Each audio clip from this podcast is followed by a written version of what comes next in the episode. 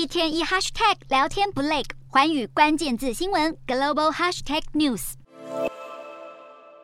南韩卡车司机罢工潮已经持续超过十天，对经济的冲击不断扩大。光是第一个星期就造成超过台币三百八十亿元的经济损失。司机工会希望疫情期间推动的最低工资机制变为永久制度，并扩大到其他产业，但南韩政府拒绝让步，双方谈判破局。南韩政府上个月底史无前例的下达复工令，强制水泥业卡车司机复工，否则就要面临处罚。如今，南韩总统尹锡悦更要求官员做好准备，将再次发布复工令，要求炼油及钢铁业的罢工司机也重返岗位。尹锡悦质疑罢工背后的政治动机。痛批罢工行动将人民的生活和国民经济当作人质，暗示政府将严厉回应。政府指控莉莉的强硬态度，让只想要最低工资养家糊口的罢工司机相当愤怒，誓言要抗争到底。南韩工会联合会数千名成员三号在首尔市内游行，抗议政府企图强迫罢工司机复工，并计划在六号举行全面罢工，声援卡车司机的诉求。政府与工会的分歧是越来越大。